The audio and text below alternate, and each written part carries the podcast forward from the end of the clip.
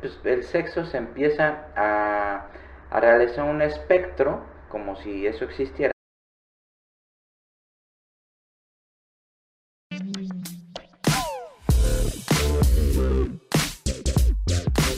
¿Qué tal titanes? Pues hemos concluido con la, con la lectura y el análisis sobre todo de, de este libro que tengo a mi, a mi izquierda y no quería dejar de, de largo este, este episodio, esta necesaria crítica, digamos que a, la, a las ideologías en tendencia a nivel eh, occidental internacionalizado. Quería compartir con ustedes mi, mi, más allá de una crítica, o sea, yo no, yo no estoy en posición de realizar una, una crítica a estos autores que lo hacen muy superior a mí, pero sí quería comentar más o menos el, el, viaje que, que, tuve y que eh, me, me, ayudaron a comprender estos, estos autores. Eh, el capítulo 1 básicamente pues es entender desde el punto de vista de la ciencia positiva como es la, la biología todas las, todos los fundamentos todos los fundamentos que hay respecto a por qué entender que el sexo es binario y pues aquí obviamente empieza a calar profundo no porque si algo destaca las ideologías en tendencia es que eh, parece ser que el, que el sexo desquiciado como lo presentan estos autores pues nos dice que hay tantos sexos prácticamente como personas, ¿no? Entonces, la biología, como ciencia positiva, lo que, lo que exige es que hay dos formas nada más eh, eh, de interpretar el sexo o de clasificar a, las personas, ¿no? Macho, hembra, hombre o mujer, básicamente. El capítulo también trata de, de, colocar el debate de por qué estas ideologías en tendencia, la ideología de género, eh, ataca precisamente desde argumentos bastante ridículos a, toda esta parte biológica sexual que pues, bastaría con ver los genitales de una persona para poder decir si es hombre o mujer. Pero bueno, lo que ocurre con, con la, forma de argumentar de, de, estos grupos, de estos lobbies, es que eh, es, es, más prudente, es más prudente hablar de una persona que se identifica como hombre o como mujer o como ninguno, ¿no?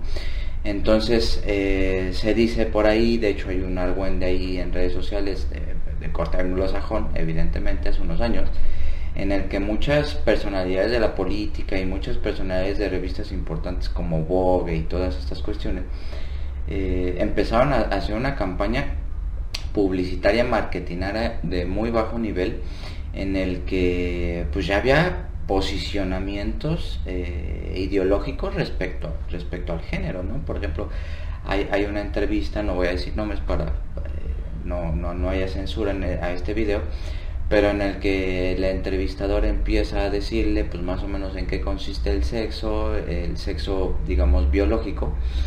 en el que pues el sexo se asigna al momento de nacer, lo interrumpe la entrevista y dice no, el sexo no se, entre, no se, no se asigna al, al nacer, sino que eh, es un proceso complejo en el que una persona se tiene que identificar, ¿no? Bueno, ahí está el núcleo y el corazón de todas estas ideologías. Lo demás es, es, es este argüende que muy bien se disfraza en el, en el libro. Hay una cosa de, del discurso de la identificación contra el discurso biologicista o biológico, si se quiere decir así, de entender que el, que el sexo es básicamente eh, y tendría que estar alineado a la reproducción. Desde décadas pasadas también se puede asociar al placer, ¿no? Entonces sexo, reproducción, placer se tendría que clasificar el sexo, pero lo que ocurre aquí es que pues, el sexo se empieza a, a realizar un espectro, como si eso existiera, de, en el que uno puede elegir cual, cualquier tipo de, de cosa, ¿no? Entonces uno está ante un menú de Netflix en el que puede elegir con qué sexo identificarse o, o ya ir más lejos, con qué eh, parámetros conductuales, comportamentales, cognitivos, light, de moda, psicológicos, puede uno elegir el, tipo de sexo, ¿no? Como si eso eh. También se argumenta que la intersexualidad existe porque justamente al estar encadenado a estos dos sexos, que es el macho hembra, hombre o mujer, pues lo intersexual dónde quedaría, dónde quedaría un tercer sexo, ¿no? Pues bueno, estos son patrañas. No, no, no puede haber eh, espermatóbulos y óvulo espermatozoides. No, no, no, no hay, no, no hay, no hay un continuo, no, no, hay un espectro al momento de elegir un, un tipo de sexo. Entonces eso eso hay que, eso hay que decirlo. La, intersexualidad, salvo en casos así particulares y casi casi estadísticos que hizo una publicación en, redes sociales, pues son, son. Ahora, no estamos diciendo que estas supuestas intersexualidades, que más bien son síndromes, trastornos o algún tipo de, de variante biológica, necesariamente remita a, a que ocurra o eh, esté un fenómeno en que una persona tenga que elegir por, fuera de estas dos variantes, ¿no? Entonces, una alteración que es casi casi cromosómica, que es, que, es eh, genética, que por alguna razón salió mal, por decirlo así, se le asigna ahí sí un, un síndrome, un trastorno, ¿no? Pero eso no quiere decir que ese 0,18%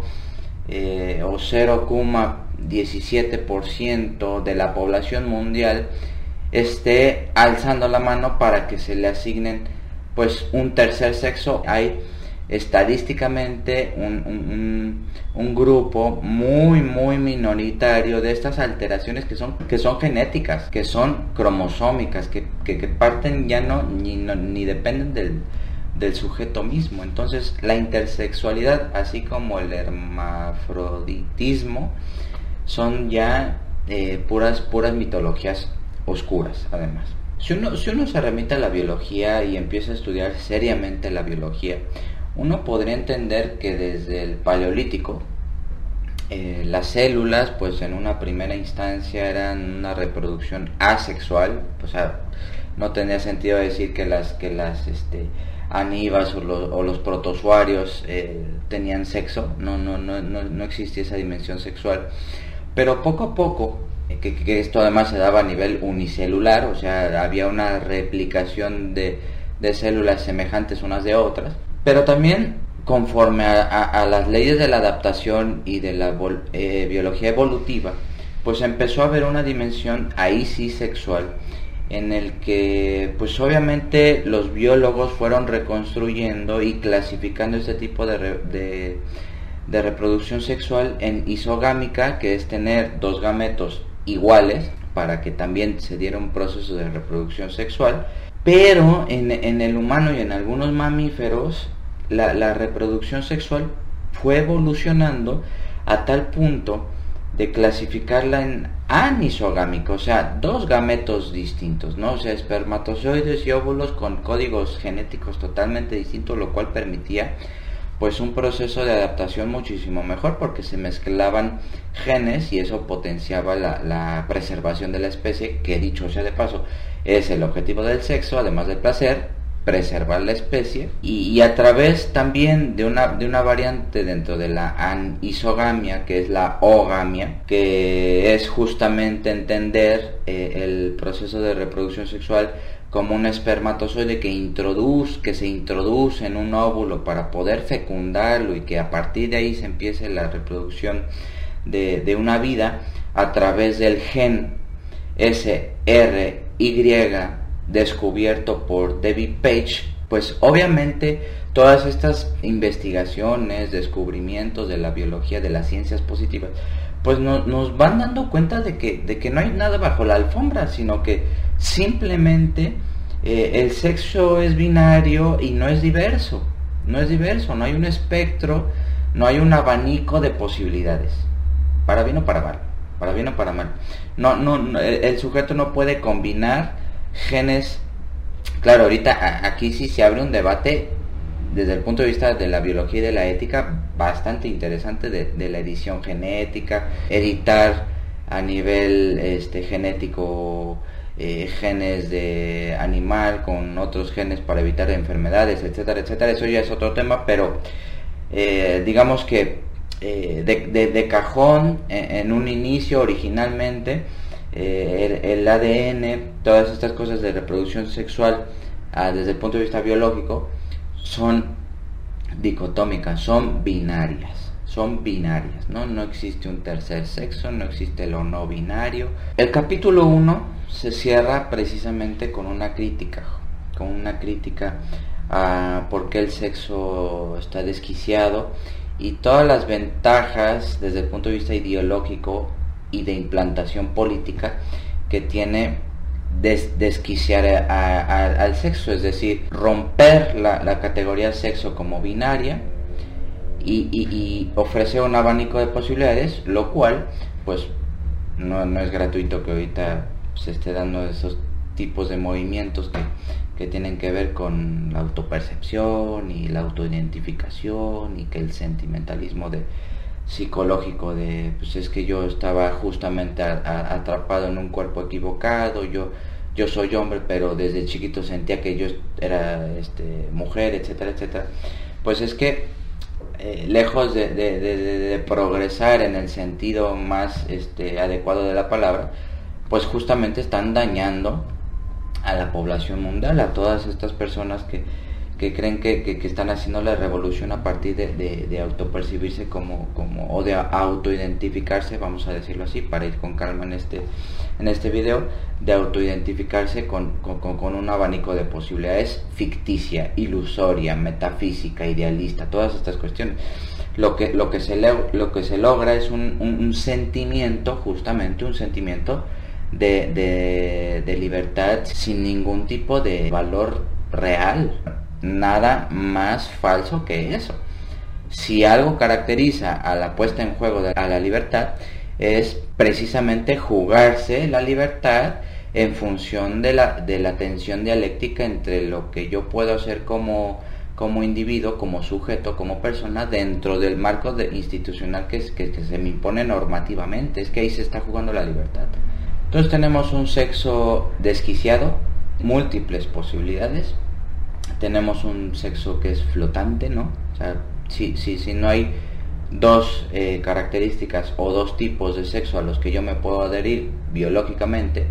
pues entre más posibilidades mejor. Entonces, pues voy, voy flotando, digamos así, y eligiendo en función de eso porque ya no tengo ataduras, ¿no? Eh, esto caracteriza, pues obviamente, al sexo fluido, cosa que es tremendo, tremendo. Y pues aquí se, se, justifican todo tipo de, de, desquiciamientos, de delirios sociales eh, que, van impactando a, los individuos progresistas de, las izquierdas indefinidas. Entonces, toda esta problemática se presenta en el capítulo 1. Capítulo 2, diferente como tú, especial como tú, único como tú. El planteamiento del capítulo 2 es en el que se retrata, digamos que sociológicamente, cómo, cómo están fungiendo, eh, digamos que fenómenos o estructuras que dan, que dan forma, que dan forma, que formatean este tipo de ideologías. Entonces, en, el libro vamos a encontrar que nos dicen que el individualismo intensificado, extremo, el subjetivismo autogenerado, ¿qué quiere decir esto? Que, que parece ser que este tipo de ideologías piensan que eh, nuestra mente, nuestros deseos, nuestros gustos, nuestras formas de de afrontar la vida, las puede generar uno mismo como si fuera capaz de, autoproducir emociones, de autoproducir sentimientos, ideas, creencias, etc. Todo esto atiende evidentemente hacia un narcisismo exacerbado en el que a través de las redes sociales, los medios de comunicación, la desestructuración de la familia, la crisis de las instituciones educativas, que dicho sea de paso, estas ideologías promueven dentro de las universidades, dentro de las escuelas, dentro de los sistemas educativos. Y pues obviamente que en el, en el plano político hay, hay una dimensión del deseo, ¿no? Entonces, como nunca jamás en la historia, el psicoanálisis eh, contribuye a que se piense en el sujeto político narcisista que en algún punto está llevando el plano del deseo al plano político. Tienen que hacer leyes, se tienen que establecer cierto tipo de, de mandatos legales, que se legalice algo, para que el deseo de los niños caprichosos que quieren eh, cambiarse de sexo y, o autoidentificarse con lo que sea y que encima a través del lenguaje se les respete, pues eso es la dimensión política, ¿no? Todas estas cuestiones de la inclusión, todas estas cuestiones del respeto a los demás, del respeto a la diversidad, bueno, a través de, estos, de estas características, de estos rasgos políticos, es de donde se estructura este tipo de, ideología. Obviamente esto con, un empujón muy grande de la democracia posmoderna de, de, mercado, ¿no? Que dicho también sea de paso, las identidades, cuales haya, las infinitas casi identidades que haya, pues están obviamente filtradas, permitidas, legitimadas por la democracia y por un capitalismo de mercado que, que en lugar de pelearse con las identidades, las promueve. Entonces ahí es como eh, este progresismo queda neutralizado en la ampliación de formas de comportamiento. ¿no? Entonces ahí la revolución está lejos, el deseo individual es el protagonista de la política. Hay algo que también en el capítulo 2 menciona, que es que ya este tipo de ideologías también ya promueven más las relaciones verdaderas en lo virtual que se degradan, se degradan obviamente las relaciones personales cara a cara porque tenemos menor control sobre las personas, no le podemos dar like al comentario de una persona, entonces en las redes eh, sociales verdaderas, digamos que las análogas o, o las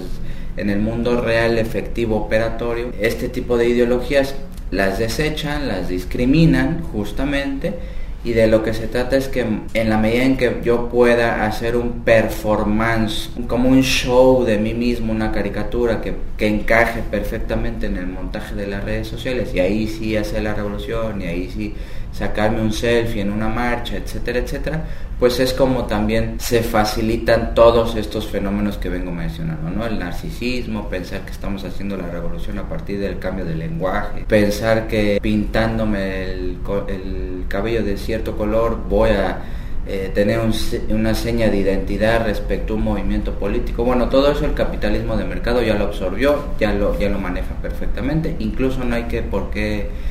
eh, escandalizarse. estos movimientos políticos, como no podría ser de otra manera, están financiados por grandes, grandes eh, personajes de la economía mundial que, que,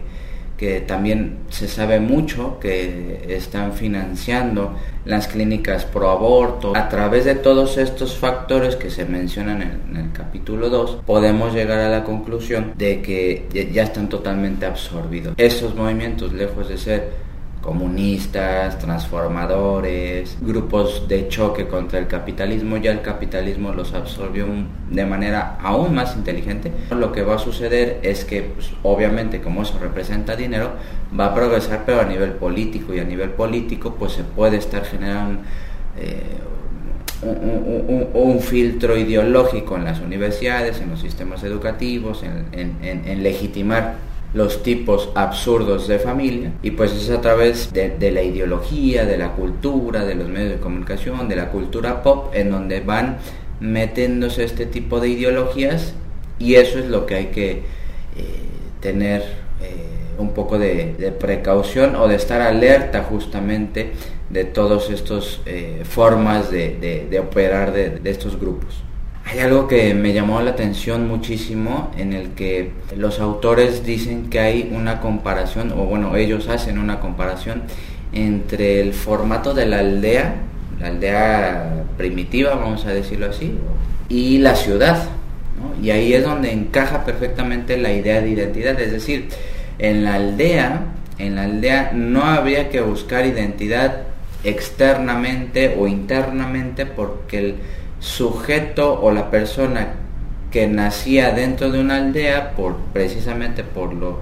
por lo reducido o por lo, chico del contexto geográfico en donde se encontraba esa aldea, obviamente eh, aliada o peleada con otras aldeas, pues quien nacía, quien nacía ahí ya sabía perfectamente quién era y los demás ya sabían perfectamente quién era. Entonces no había un proceso de buscar nuestra identidad, ¿no? Como si, como si la fuéramos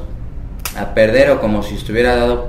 eh, por perdida y, el sujeto, eh, conociendo sus emociones, sus sentimientos y sus deseos, fuera en búsqueda ¿no? de, la, de la identidad. Pero bueno, así como buscamos la identidad, buscamos la felicidad, buscamos el amor. Caso contrario de lo que sucede en la ciudad, precisamente por lo amplio, por lo grande, por,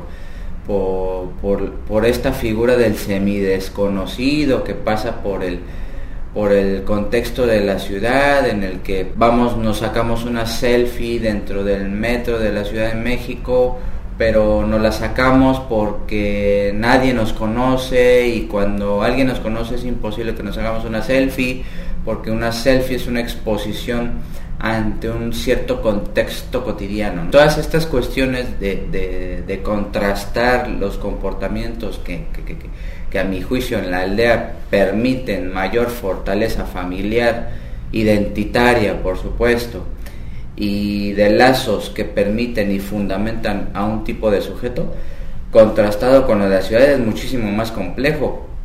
este tipo de identidades. Ahora, no es que en la ciudad no existan personas con identidad o que tengan muy claro quién son,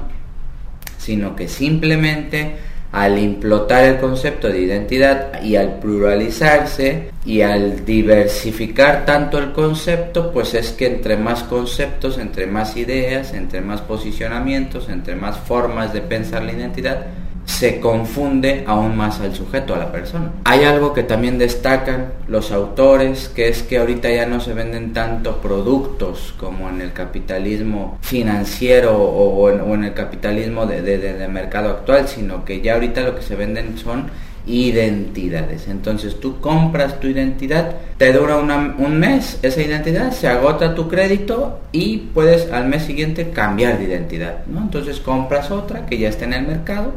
y que tú puedes adquirir a muy bajo costo o a muy alto costo según el grupo político al que pertenece. El capitalismo, insistir, ya absorbió esto y ya lo ve precisamente como, como negocio. Claro, e, esto ya filosóficamente hablando, cómo se puede fundamentar o sustentar